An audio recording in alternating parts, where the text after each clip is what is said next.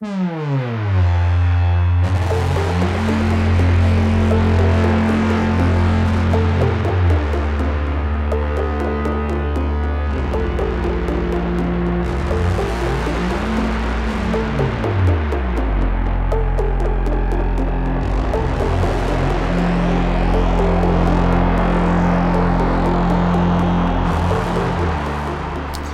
Bonjour à toutes, bonjour à tous, bienvenue dans cette 126e émission des Bibliomaniacs consacrée aux cartes postales de l'été, vos conseils littéraires mélangés à certains des nôtres. C'est en quelque sorte le deuxième chapitre d'une saga, puisque au début de l'été, nous vous avons proposé pour la 125e nos propres conseils pour vos vacances. Merci beaucoup d'avoir participé comme tous les ans, avec beaucoup d'originalité, beaucoup de variété, à cet appel euh, aux bibliomaniacs de tous bords.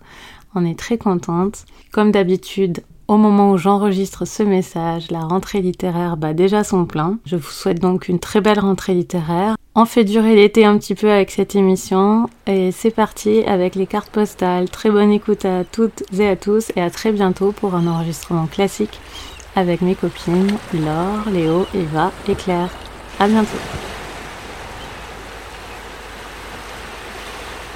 Hello le bibliomaniacs je m'appelle Mathieu. Alors je vais vous écrire ma petite carte, ou en tout cas vous la dicter, avec mes petits conseils euh, personnalisés, qui sont trois conseils absolument euh, euh, indispensables pour alimenter votre été. Tout d'abord, c'est un podcast que j'ai découvert il y a peu, qui retrace euh, une partie de la saga, euh, en tout cas une série de mon enfance, enfance, adolescence, Friends, où on écoute deux amis, une qui connaît Friends, l'autre qui ne la connaît pas, et elles nous font découvrir ensemble, du coup, chacune, l'une et l'autre, leurs sentiments par rapport à comment elles voient la série. Au fur et à mesure, elles la regardent ensemble et donc elles nous apportent leur visibilité euh, chacune de leur, de leur, côté avec euh, beaucoup d'humour. Euh, ce podcast s'appelle Ami, A-M-I-E-S, et franchement, vous allez rire tout au long du podcast. Le second conseil, c'est un peu de musique pour alimenter votre été, puisque l'été, pour moi, c'est beaucoup la musique, la danse, la fête, le soleil. Et là, je vais pas vous conseiller une musique de l'été ou une musique dansante. Ce sera une musique d'une pianiste qui va peut-être vous permettre de lire en même temps euh, vos livres de l'été. Euh, c'est une pianiste qui s'appelle Celia Onato Ben Saïd. Elle jouait dans un premier album absolument magnifique où elle retrace une partie de, danse de toutes les danses symphoniques d'ailleurs de Bernstein. Euh, cette pianiste s'appelle Celia Onato ben, ben Saïd et son album s'appelle American Touches. C'est un album qui est sorti en 2017-2018 par là. Et enfin, euh, puisque c'est les bibliomaniacs et que euh, normalement on est là pour vous proposer euh, des conseils euh, plutôt littéraires. Alors j'ai eu un coup de cœur pour un livre lu pendant cet hiver. Donc c'est un livre qui m'a donné pas mal de baume au cœur, de chaleur, puisque l'histoire se passe essentiellement en été. donc le bouquin s'intitule Tout le bleu du ciel et c'est Melissa d'Acosta qui l'a écrit. Pour résumer, c'est un jeune homme de 26 ans qui s'appelle Émile qui passe une petite annonce qui a une maladie, euh, la maladie d'Alzheimer précoce et qui euh, souhaite faire un périple pour euh, finir sa vie tranquillement. Et il va passer donc une annonce pour savoir s'il y a quelqu'un qui voudrait le suivre dans son périple. Il ne s'attend pas à avoir une réponse, c'est vraiment en dernier recours qui fait ça. Et par bonheur, quelqu'un va répondre. Et donc on va suivre le périple de ce personnage, Émile, avec la personne qu'il va rencontrer grâce à cette annonce autour d'un road movie en France en été, la chaleur. Voilà, je pense que c'est un livre que j'aurais pu conseiller pour cet été à lire sur la plage ou un livre qu'on peut lire aussi en plein hiver, façon livre plaid dont vous nous parliez il y a quelques temps encore. Voilà, je vous souhaite une bonne fin d'été à tous et à bientôt peut-être. Bisous à toutes et bisous à Amandine aussi en espérant que tout va bien. Voilà. Salut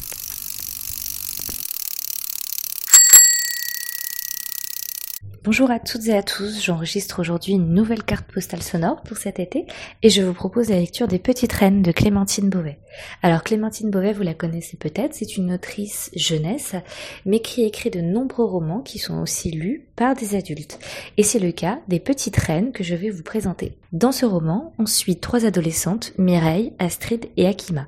Elles ne se connaissent pas bien qu'elles partagent le même collège. Toutes les trois vont se découvrir à cause d'un malheureux concours sur Internet le concours du boudin de l'année. Toutes les trois sont victimes en réalité de discrimination et de harcèlement en ligne de la part de l'affreux Malo qui leur a décrété respectivement les titres de boudin d'or, boudin d'argent et boudin de bronze. Mais toutes les trois ne vont pas se laisser démonter par cet affreux harcèlement dont elles sont victimes et Mireille va prendre les choses en main. Hors de question de subir les insultes de Malo, elles vont décider de mener un trajet, un à travers la campagne bourguignonne de Bourg-en-Bresse où elles habitent jusqu'à Paris. Et pourquoi Paris? Tout simplement pour aller torpiller la garden party de l'Elysée du 14 juillet. Elles ont toutes les trois des objectifs différents, des motivations différentes. On voit au fur et à mesure des pages la plus jeune Akima s'ouvrir un petit peu aux autres, expliquer le mal-être profond qu'elle a. Astrid absolue fan d'Indochine qui rêve de pouvoir un jour rencontrer Nicolas Sirkis, son idole sur Terre, et Mireille qui a un humour corrosif avec une pointe de vulgarité mais qui n'est pas sans déplaire et qui au fur et à mesure des pages va vous faire mourir de rire. Voilà un roman qui sous des allures un petit peu légères cache en réalité un vrai questionnement et un vrai débat par rapport au harcèlement en ligne, au harcèlement scolaire, au regard aussi porté sur l'autre, à ce que c'est que la beauté aujourd'hui et aussi à la cruauté dont peut faire preuve certains adolescents, notamment au collège. Voilà, je vous recommande la lecture de ce roman qui vous fera hurler de rire, qui vous mettra forcément de bonne humeur grâce à ces trois adolescentes pétillantes et joyeuses qui n'ont pas leur langue dans leur poche. Je vous souhaite de bonnes vacances à toutes et à toutes. Au revoir. Bonjour, c'est Hélène. Je vous propose une petite carte postale rapide pour vous conseiller un roman léger de fin d'été qui vous permettra d'aborder la rentrée avec le sourire. Le roman Brexit Romance de Clémentine Beauvais. Matt et Justine sont deux jeunes Anglais dépités par le vote de leurs compatriotes en faveur du Brexit et qui décident, pour entrer en résistance, de fonder une agence clandestine de mariage blanc entre citoyens français et britanniques désireux d'acquérir un passeport. Leur rêve de mariage purement administratif sera, on s'y attend, contrecarré par l'arrivée de multiples péripéties et de sentiments euh, initialement inattendus. Le roman n'aspire pas à la catégorie chef-d'œuvre littéraire, mais l'écriture de Clémentine Beauvais est légère, amusante, vive, et le roman se lit euh, comme on a regardé Friends dans le temps, euh, sans prise de tête et avec un grand sourire. Ciao, ciao vous l'aurez compris, un vrai coup de cœur pour cette BD qui se parcourt comme une promenade paisible sur le cours du temps, de l'amour et de la vie. Ah, sans oublier une mouette, un pont, des papillons, quelques bouteilles à la mer et un parapluie. Dur de faire plus romantique que ce roman pictural, comme le bonbon acidulé d'un amour si adulé. Car selon Zeno, il serait possible de repartir dans le passé, de vivre ou raconter une histoire ou une chronique à l'envers. Quelle drôle d'idée. Pour prouver qu'on peut remonter le temps, notre amoureux met son amour entre parenthèses et il part en thèse 30 ans, 30 ans avant de rejoindre Anna, l'amour de sa vie, 30 ans de voyage à son aise, 30 ans d'un amour qu'il taise mais qui ne s'apaise, évidemment ça pèse, même si au final ils en seront fort thèses. On notera la douceur des graphismes, la douceur du texte, la douceur de l'histoire, la douceur sans faille de la douce heure des retrouvailles, loin des douleurs qui font pleurer et des douleurs qui font rêver. Un bonheur qui laisse songeur comme un bouquet de feuilles multicouleurs. Malgré tout, nous parle de l'amour d'une vie, de la vie d'un amour, de l'amour de la vie et surtout d'une vie d'amour, forcément un joli thème, un joli je t'aime, pour cette BD qui se lit comme un poème sur fond de bohème. Aujourd'hui, je vous parle de l'excellente BD Malgré tout de Jordi Lafèbre, parue aux éditions d'Argo. Fan des Bibliomaniacs depuis bientôt deux ans, je les remercie pour leurs conseils avisés et leur bonne humeur et participe avec plaisir aux cartes postales estivales. Je m'appelle Laurent, bonjour à toutes et tous.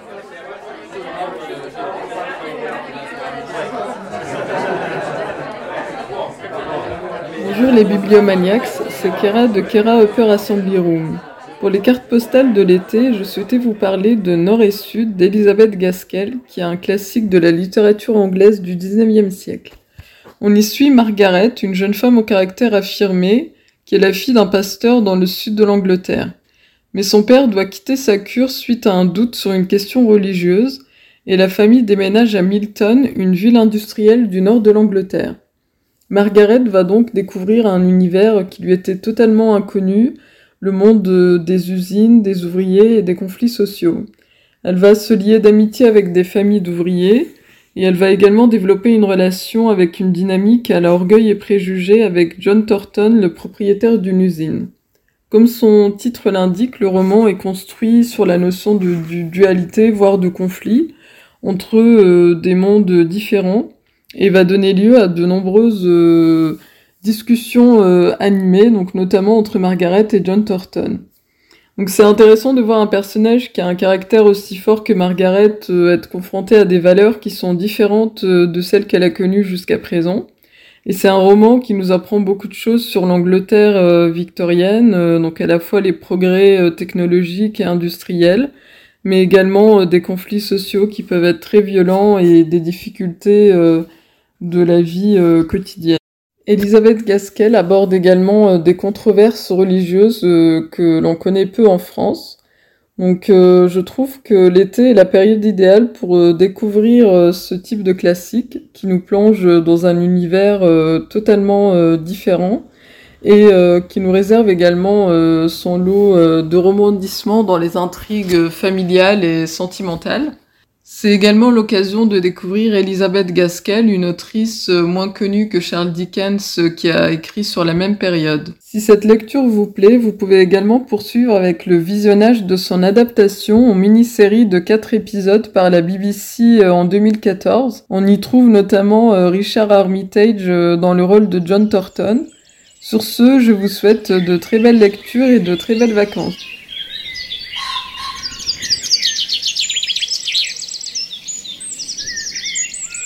Bonjour.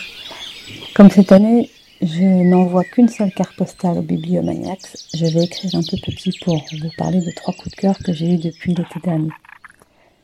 D'abord, Là où chantent les écrevisses de Delia Owens. C'est l'histoire de Kia, que l'on voit grandir, petite fille livrée à elle-même dans les marais de Louisiane, puis jeune fille lettrée qui vit en marge de la société, passionnée de nature et d'oiseaux des marais. Elle vit euh, des histoires avec euh, des hommes plus ou moins heureuses et elle va toujours se sentir à l'écart euh, du monde et des autres. En parallèle, il y a une enquête sur la mort d'un jeune homme du pays. J'ai adoré ce roman pour la galerie de personnages, le côté foisonnant de la nature, et puis aussi l'enquête qui rythme le tout. le deuxième roman dont je vais vous parler est aussi une histoire de petite fille que l'on voit grandir et évoluer. Il s'agit de Betty de Tiffany McDaniel. C'est un roman qui jongle avec différents niveaux, euh, par exemple une belle histoire de famille et d'enfance, pourtant ternie par le racisme euh, anti-indien euh, aux États-Unis, que Betty et son, sa famille subissent, et par les problèmes psychologiques d'une mère fragile. Et puis il s'avère que c'est un roman beaucoup plus noir, un roman sur les femmes, sur les souffrances et les oppressions que peuvent subir les femmes. Je l'ai trouvé dur et beau à la fois. La relation de Betty et son père est vraiment belle. Il y a une poésie magique qui n'efface pourtant pas les horreurs connues par les femmes de cette famille. Et pour finir, un troisième coup de cœur d'une autrice que vous connaissez ici. C'est un roman qui est pour l'instant auto-édité chez Librinova et il s'agit de Radical de Coralie Bru. L'histoire est celle de Julia et de sa fille euh, Lucie, une adolescente sérieuse, qui finit par avouer à sa mère qu'elle est enceinte et qu'elle veut avorter. Ce secret qu'elles vont garder entre elles à la demande de Lucie et qui va être partagé aussi avec Rose, une amie de Julia plus âgée, va être l'occasion de révéler le féminisme de Lucie et de tisser des liens euh, de sororité entre ces femmes de trois générations.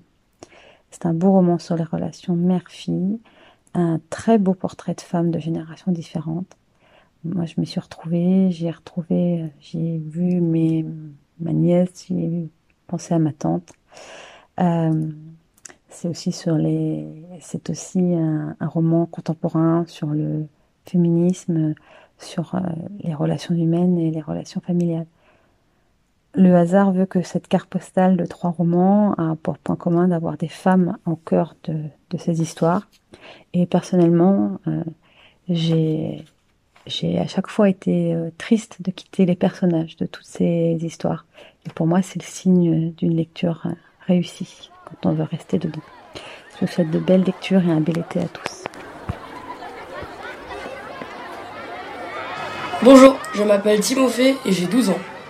Dans le cadre des cartes postales Bibliomaniacs, je vais vous présenter le manga Machel, écrit et illustré par Hajime Komoto et traduit par Jean-Benoît Sylvestre.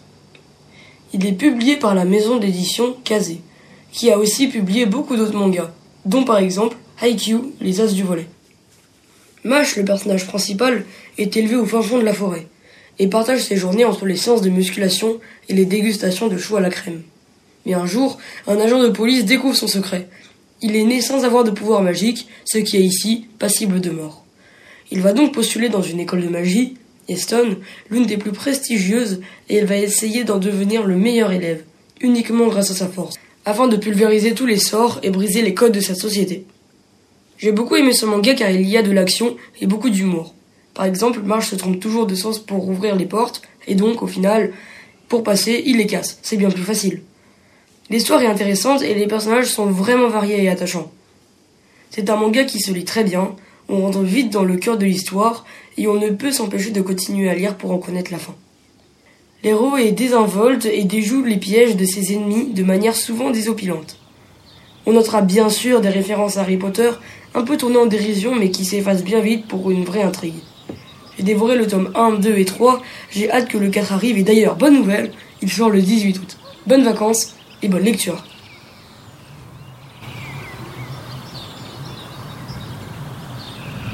Bonjour à tous, c'est Eva de Bibliomaniacs qui vous parle. Je suis vraiment ravie de vous retrouver pour cette carte postale et euh, je vais vous présenter un coup de cœur de Dan Chaon, qui est un auteur américain que j'ai rencontré en 2018 au Festival America. J'avais adoré euh, Une douce lueur de malveillance. D'ailleurs, je l'avais présenté en coup de cœur en septembre 2018 euh, dans une émission de, de Bibliomaniacs. Et cette année, j'ai lu un de ses livres de 2011 qui s'appelle Cette vie ou une autre. C'est disponible en brochet chez Albin Michel dans la collection Terre d'Amérique et également en poche chez Point. Et en fait, dans ce roman, il y a trois histoires. Euh, on découvre un jeune homme qui s'appelle Ryan, qui participe à des arnaques avec son père euh, Jay. Euh, également Miles, qui recherche son frère jumeau qui s'appelle Hayden, qui est un homme étrange, euh, qui est schizophrène, qui passe son temps à se réinventer, qui a disparu il y a dix ans. Et on découvre également euh, une jeune fille, euh, Lucie, qui a 18 ans. Ses parents sont décédés dans un accident de voiture et elle s'enfuit de sa petite bourgade de l'Ohio pour suivre son professeur d'histoire dont elle est tombée amoureuse.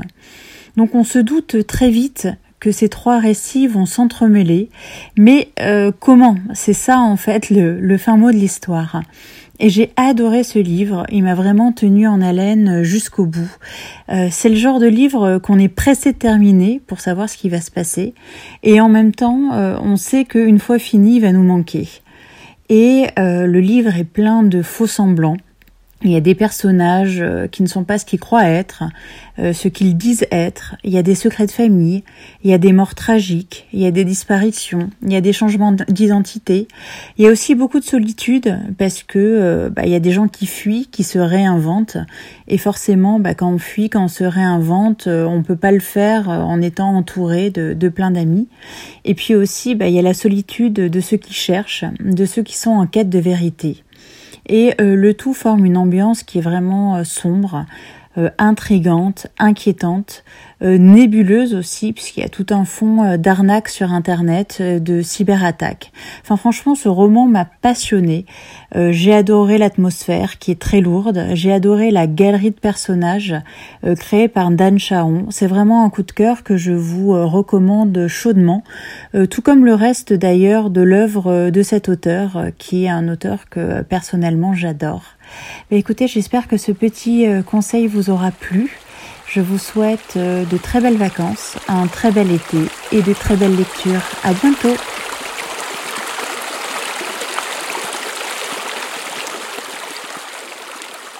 Bonjour à tous, je suis Monica Bourlou et je vais vous présenter et vous recommander un livre de Philippe Kerr, L'offrande grecque. Philippe Kerr, c'est un écrivain écossais et l'auteur de romans dans lesquels une enquête policière se déroule sur un fond historique toujours très documenté et très intéressant. Son protagoniste est Bernie Gunther, qui apparaît dans 14 romans. Bernie est pendant les années 30 un ancien inspecteur de la Kripo, la police criminelle de Berlin. Il n'est absolument pas nazi. Mais, en tant que détective reconnu, il se retrouve contraint de travailler pour le pouvoir en place, de côtoyer Goebbels, Heydrich et autres responsables nazis, et même d'être incorporé à la SS. C'est ainsi qu'il mène des enquêtes, au gré des romans, dans les années 30 et 40, sous le Troisième Reich, à Berlin, Prague, Katyn, Vienne. On le retrouve aussi après-guerre en divers lieux de la planète. Dans le roman qui nous intéresse, il est à Athènes en 1957. Cette fois, notre héros se fait appeler Christophe Gans. En effet, en ces années-là, les, nazis sont encore traqués. Or, il a un passé de SS, même si c'était malgré lui. Il travaille maintenant pour une compagnie d'assurance, Munich une compagnie qui a réellement existé. On l'envoie à Athènes enquêter sur le naufrage suspect d'un bateau appartenant à un Allemand auquel il faudrait verser une indemnité conséquente. Affaire euh, a priori simple, mais qui se complique. Voilà Bernie présent sur les lieux d'un meurtre qui se retrouve suspect aux yeux de la police grecque. Il doit, pour prouver son innocence et récupérer son passeport, mener lui-même l'enquête.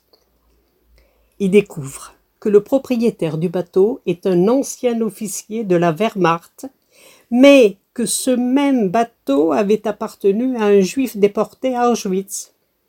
Finalement, il va devoir poursuivre d'anciens nazis ayant commis des atrocités en Grèce.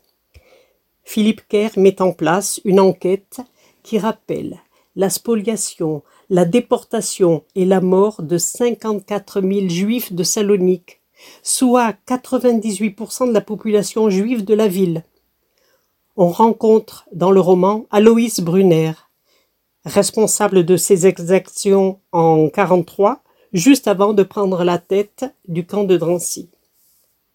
L'auteur révèle, et on peut dire dénonce, la quasi-impunité dont les nazis ont profité, d'une part du fait de l'indulgence et de l'amnésie allemande, d'autre part du fait de la prudence et du pragmatisme du gouvernement grec, en raison de considérations diplomatiques et économiques. Est difficile de demander l'extradition de citoyens allemands quand on appartient à l'OTAN et qu'on demande à entrer dans la CE. Les recherches de Bernie se passent en Grèce et Philippe Kerr montre aussi sa connaissance du pays, qui restait dans les années 50 un pays encore meurtri par l'occupation allemande et dévasté par quatre années de guerre civile entre les communistes et l'armée gouvernementale. L'auteur ne manque pas de faire allusion à des personnages antiques ou mythologiques, rappelle au passage l'histoire du Parthénon ou du stade Panathénaïkos, distille des détails de la vie quotidienne, mentionne euh, le tzatziki et le kokoretsi. Qui a déjà mangé du kokoretsi Et parfois utilise l'injure malaka comme un vrai grec. Tout cela crée le cadre et ajoute de la légèreté. Il faut dire qu'on sourit souvent car le personnage de Bernie, ironique, sarcastique, est doté d'un humour pinçant rire irrésistible qui donne un charme fou à ce séducteur. Bref, si vous voulez vous divertir avec une enquête, découvrir un pan méconnu de l'histoire grecque et de la déportation, vous régaler de l'humour de Bernie Gunther, ce livre est pour vous. Merci.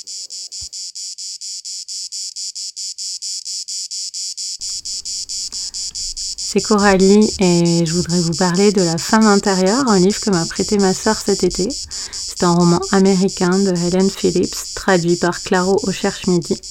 C'est un livre fascinant qui mêle l'intime, le plus intime, au fantastique, le plus fantastique.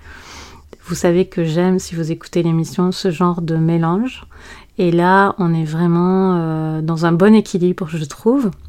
C'est un sujet en plus qui me touche énormément, c'est le sujet de la maternité, euh, du fait que les femmes sont débordées quand elles ont des enfants et qu'elles travaillent.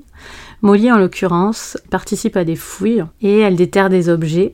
En fait, on est tout de suite dans l'étrange. Je ne vais pas en dire beaucoup plus que le début. Le début est juste fantastique puisque Hélène Phillips nous met dans un contexte d'étrangeté qui va servir tout le reste du livre, puisqu'après, si on observe bien, euh, énormément de choses reposent sur ce qu'elle a installé euh, au tout début, dans ses premières scènes, et qui passent mais avec une facilité déconcertante, à mon avis.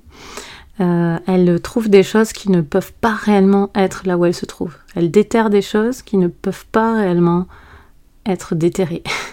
C'est très intéressant parce que ça installe quelque chose qui est vraiment crucial pour le reste du texte et je ne vais pas vous en dire plus. Je trouve peut-être que la quatrième en dit un petit peu trop, je ne l'ai lu qu'à la fin. Ça parle en même temps très bien de la maternité, du couple et de l'étrangeté d'être soi à certains moments euh, et plutôt que quelqu'un d'autre. Et qu'est-ce que c'est finalement être soi quand, quand on, on, est, on est par, nature, par obligation et par nature dévoué à quelqu'un d'autre, ses enfants, euh, qu'est-ce que c'est être soi quand on est par définition et par nature euh, complètement accaparé par tout un tas d'embêtements de, de, la vie d'adulte. Je trouve que ça parle énormément de ça. Il y a, il y a aussi de l'humour, il y a un certain détachement même dans, le, dans la gravité de ce qui se passe.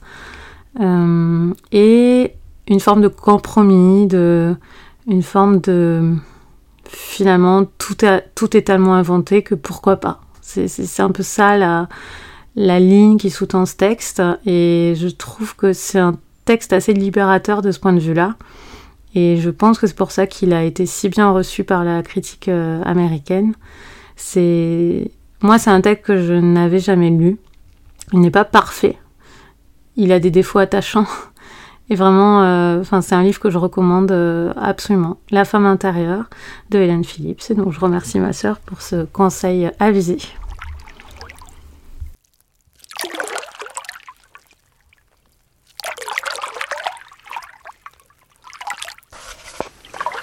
Salut les bibliomaniacs, ravi de vous retrouver pour cette carte postale de l'été, comme l'été dernier. Et si, dans la chaleur de l'été, je vous emmenais prendre un peu le frais au bord de la rivière. La rivière de Peter Heller, traduit par Céline Leroy. Et si n'être publié que dans Aquatic Geochemistry, et non pas dans Science ou Nature, était un motif suffisant de meurtre. Ce livre commence comme un cliché du grand roman nature writing américain. Deux étudiants en vacances, un projet de descente en canoë de la Masquoi, rivière mythique et tumultueuse qui vient se jeter dans la baie d'Hudson, un peu de pêche à la mouche et quelques truites arc-en-ciel à griller sur le feu le soir, sans oublier les grizzlies et les caribous. Mais Peter Heller, traduit toujours par Céline Leroy, n'est pas aussi contemplatif qu'un taureau ou qu'un from. Il casse le game et t'embarque là où tu ne t'y attends pas. Deux autres descendeurs, inquiétants et imbibés, un couple de scientifiques croisés en pleine dispute, un gigantesque incendie qui gagne du terrain et menace chaque jour un peu plus l'expédition, à moins d'avoir beaucoup de chance, quelqu'un va mourir. Voilà, les éléments du drame sont posés. La rivière est une véritable symphonie dramatique, alternant de majestueuses et paisibles scènes naturelles à couper le souffle, où plus un seul animal à pattes, ailes ou nageoires de la forêt ontarienne n'aura de secret pour toi, lecteur, une fois le livre refermé. Avec une tension grandissante liée à cette inédite poursuite mortelle en canoë sous la menace des flammes. Cette alternance de rythme donne au livre un côté Page Turner addictif dans sa deuxième partie, et offre quelques scènes magistrales, à l'image de cette descente de rapide en plein incendie, dont on ne peut croire qu'on ne la reverra pas bientôt dans une adaptation cinématographique. Le chaos n'est jamais loin, mais la nature s'est restée salvatrice pour qui la connaît et la respecte. Non content de maîtriser son ambiance et son histoire, Heller n'en délaisse pas pour autant ses personnages. Jack et Wynne, potes séistes depuis l'enfance, forment un binôme crédible et attachant, parfaitement placé sur l'échelle des aventuriers survivalistes, loin des deux extrêmes que forment les baltringues de Colanta et l'over testostéroné Rambo. Ce qu'ils avaient rêvé comme une virée initiatique marquant la rupture entre leur vie d'étudiant et le monde adulte qui les attend, devient un révélateur de leur maturité et de leur amitié. Vous l'aurez compris, après Céline qui m'avait déjà conquis, la rivière a confirmé mon addiction à LR. En passe de devenir LE grand auteur naturel américain, c'est un impressionniste littéraire qui écrit sur le motif comme ses grands aînés avant lui, ajoutant à la fluidité de son style une habileté à dépasser le seul champ naturel pour y ajouter celui du thriller aujourd'hui, comme de l'anticipation ou de la vengeance hier. Alors amis de Bibliomaniacs, embarquez sans attendre cet été dans cette River of No Return. Salut les bibliomaniacs euh, Moi je m'appelle Natacha et aujourd'hui j'aimerais vous parler euh, d'une de mes lectures de l'été. Yardam d'Aurélie Wellenstein. C'est une autrice que j'ai découverte il y a quelques mois et dont j'aime beaucoup euh, le style et l'atmosphère qu'elle décrit dans ses romans. Et aussi que j'admire beaucoup parce qu'elle est euh, extrêmement prolifique, puisqu'elle publie à peu près un roman par an quand même. Je respecte beaucoup cette productivité. Mais malgré tout, j'ai longtemps hésité avant de, choisir ce roman pour cette carte postale. Déjà parce que personnellement, je lis surtout de la littérature euh, jeunesse et jeune adulte, et ce roman ne fait pas partie de ces genres. Et ensuite, parce que bah, je trouve que c'est un roman assez peu représentatif de ce que j'ai pu lire euh, d'Aurélie Wellenstein jusqu'à présent, qui est une autrice qui écrit surtout du roman jeune adulte, justement. C'est comme ça que j'ai découverte. Et pourtant, malgré ses défauts euh, sur lesquels je reviendrai plus tard, c'est un roman qui m'a beaucoup marqué. Et je n'arrêtais pas d'y revenir, d'y repenser. Donc je me suis dit, pourquoi ne pas en parler après tout? D'autant plus que Yardam, c'est un texte qui résonne beaucoup avec l'actualité. Euh, le titre du roman, en fait, c'est le nom de la ville où se déroule l'intrigue. Une ville qui est en proie à un mal bien étrange, puisque ses habitants se changent progressivement en coquilles. Ils perdent leurs souvenirs, leur intelligence, même leur identité euh, visuelle, puisque euh, leurs traits se lissent, leur peau devient complètement blanche, ils perdent leurs cheveux. Tout ça au grand drame de leurs proches, qui ne parviennent même plus à les reconnaître, au point de les perdre parmi euh, les foules de ces zombies euh, qui déambulent sans but dans la ville. L'épidémie, elle est tellement importante en fait que les autorités décident de placer la ville en quarantaine.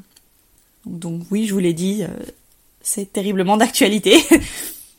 Plus personne ne peut ni entrer ni sortir de Yardam, à l'exception des meilleurs médecins de la ville qui sont mandatés par l'empereur pour trouver un remède à ce mal mystérieux. C'est ainsi qu'on rencontre Félix et Nadja, qui font partie de ces super docteurs, du moins euh, c'est ce qu'ils prétendent. Ils sont coincés euh, à la porte de la ville, ils cherchent à y rentrer, et pour ce faire ils vont bénéficier de l'aide inattendue de Kazan, qui cherche au contraire lui à sortir de la ville avant de s'y retrouver enfermé comme un fauve cage. Kazan, c'est un habitant de Yardam, accro à la sirène, une drogue locale, qui n'inspire pas vraiment confiance au couple de médecins dans un premier temps. Mais bon, euh, ils finissent par quand même se fier à lui parce que euh, bah il a quand même plusieurs avantages pour lui le bonhomme.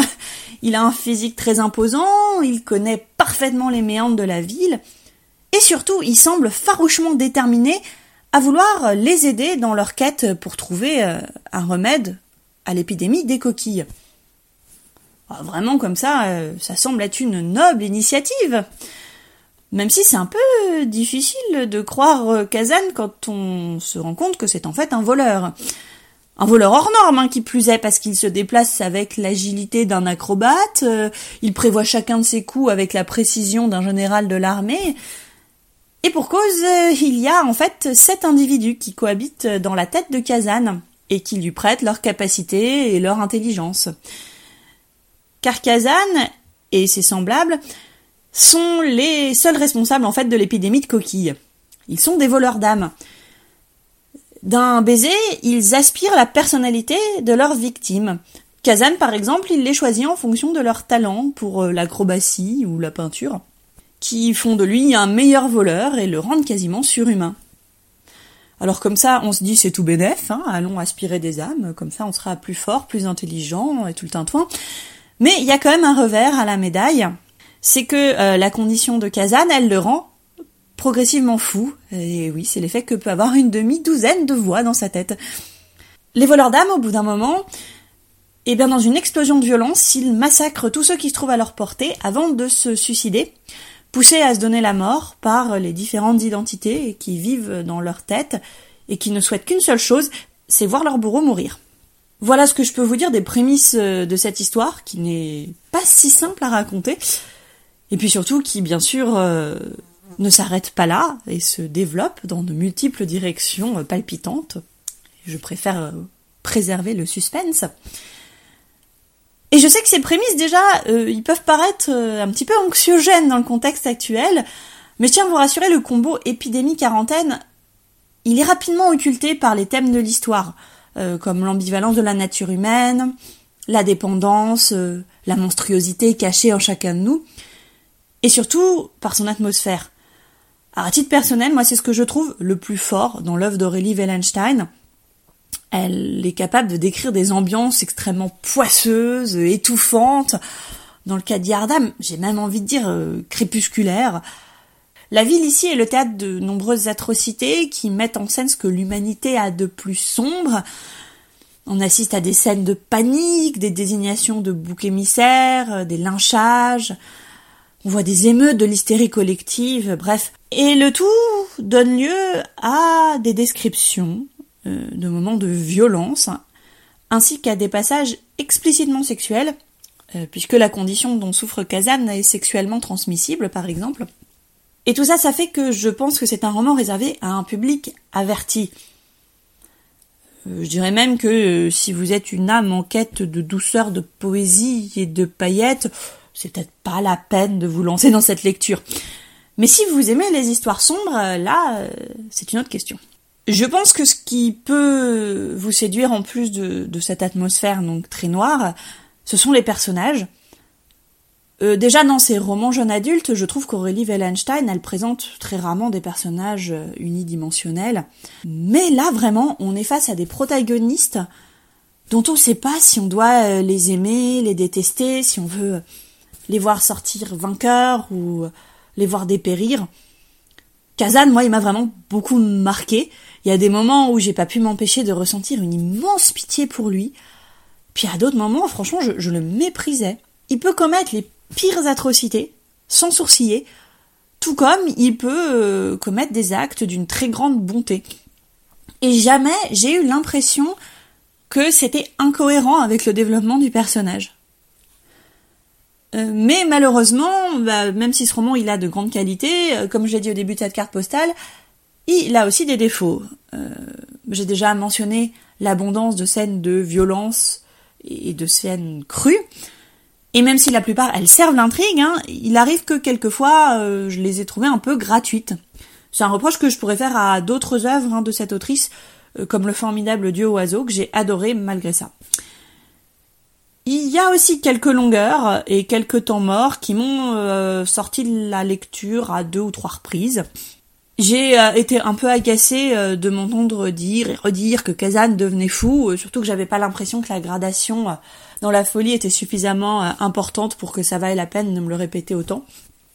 Mais il y a aussi des moments où j'arrivais pas à lâcher mon livre, tellement j'étais prise par l'intrigue, et tellement le rythme était bien géré, je trouve. Euh, clairement, le style d'Aurélie Wellenstein, il va pas faire l'unanimité. Euh, moi, je trouve, par exemple, qu'il y a des lourdeurs. Je, pense qu'elles sont dues à parfois une surabondance d'adjectifs, même si je comprends, je suis moi-même passionnée d'adjectifs. Et puis surtout, ces adjectifs, ils sont souvent au service d'une description euh, vraiment viscérale, hein, qui, qui, nous plonge au cœur de son histoire comme le meilleur, comme pour le pire. Et en général, avec Aurélie Wellenstein, on peut s'attendre au pire. Donc voilà, si vous aimez les histoires sombres et violentes, les atmosphères qui suintent le sang et la poisse, euh, les sentiments extrêmes, les passions déchirantes, etc. Je vous recommanderais bien de lire Yardam. Et si vous voulez vous plonger davantage dans l'œuvre d'Aurélie Wellenstein, euh, n'hésitez pas à faire un tour du côté du Dieu oiseau et du Roi des fauves, qui sont des romans destinés donc à un public plus jeune, mais où elle explore davantage ces thèmes euh, de prédilection qui sont délaissés dans Yardam, euh, notamment l'animalité de l'homme. Voilà, je crois que c'est tout ce que j'avais à vous dire. Sur ce, je vous souhaite un excellent été, plein de beaux livres. Salut les bibliomaniacs Pour cet été, j'aimerais vous recommander la lecture du premier tome de la saga La Passe Miroir de Christelle Dabos, publié chez Gallimard Jeunesse.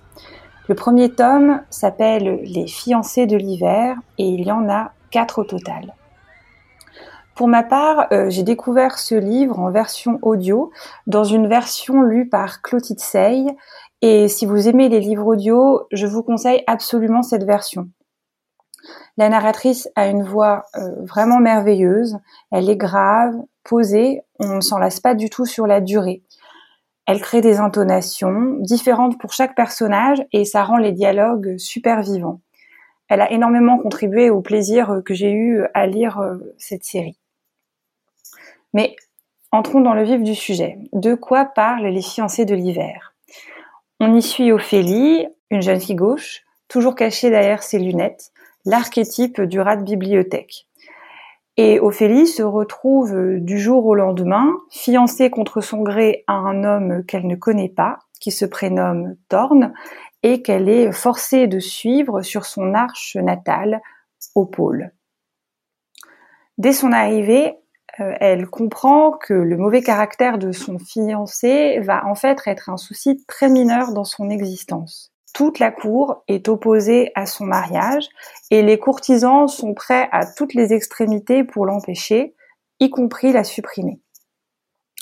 Pour se protéger et survivre, Ophélie euh, se retrouve contrainte d'endosser euh, l'identité d'un valet et de mener en sous-marin sa propre enquête dans les couloirs du palais. Son objectif, c'est découvrir pourquoi elle a été choisie parmi toutes les jeunes filles d'Anima pour épouser Thorne et essayer ainsi de s'en sortir. Alors j'ai dévoré le premier volume de cette série et les deux suivants. Je n'avais pas autant aimé un roman jeunesse depuis Harry Potter. Pour moi, il y a vraiment tous les ingrédients d'un bon Pench Turner une enquête quasi policière très bien menée, euh, des personnages principaux et secondaires extrêmement bien campés et attachants, de l'humour et euh, petite cerise sur le gâteau, une histoire d'amour à la orgueil et préjugés entre Thorne et Ophélie. En effet, de prime abord, tout oppose ces deux personnages. Ils sont revêches, ils n'ont ni l'un ni l'autre envie de se marier, ils sont très orgueilleux et surtout ils nourrissent tout un tas de préjugés plutôt défavorables l'un contre l'autre. Mais à mesure que l'intrigue progresse, euh, le lecteur, enfin en tout cas moi, a très très très très envie qu'Ophélie euh, tombe dans les bras euh, de Thorne et moi ça m'a tenu en haleine au même titre que l'enquête policière. L'autre point fort de cette série fantastique, c'est évidemment l'univers inventé par Christelle Dabos. Chaque arche est dotée euh, de son propre mode de fonctionnement. Par exemple, Anima, d'où vient Ophélie, est une société euh, matriarcale, tandis que le pôle s'apparente plus à une sorte de cour à la Louis XIV. Pourtant, l'univers de la passe miroir n'est pas du tout un univers euh, daté, au sens où les problématiques auxquelles sont confrontés les personnages sont extrêmement actuelles. Euh, il y a par exemple euh, du racisme, des questions liées à l'exclusion et même à l'extrémisme religieux. Donc mine de rien, euh, le livre ouvre beaucoup de pistes de réflexion et surtout pour les plus jeunes lecteurs, j'ai trouvé que c'était un axe de lecture très intéressant. Donc vous l'aurez compris, ce livre a été un immense coup de cœur pour moi. Euh, je n'avais pas autant accroché avec une série jeunesse depuis depuis plusieurs années, bien en fait depuis Harry Potter. Et c'est à mon sens idéal de le lire en été, quand on a de longues heures de lecture devant soi et que personne ne risque de venir nous arracher aux pages.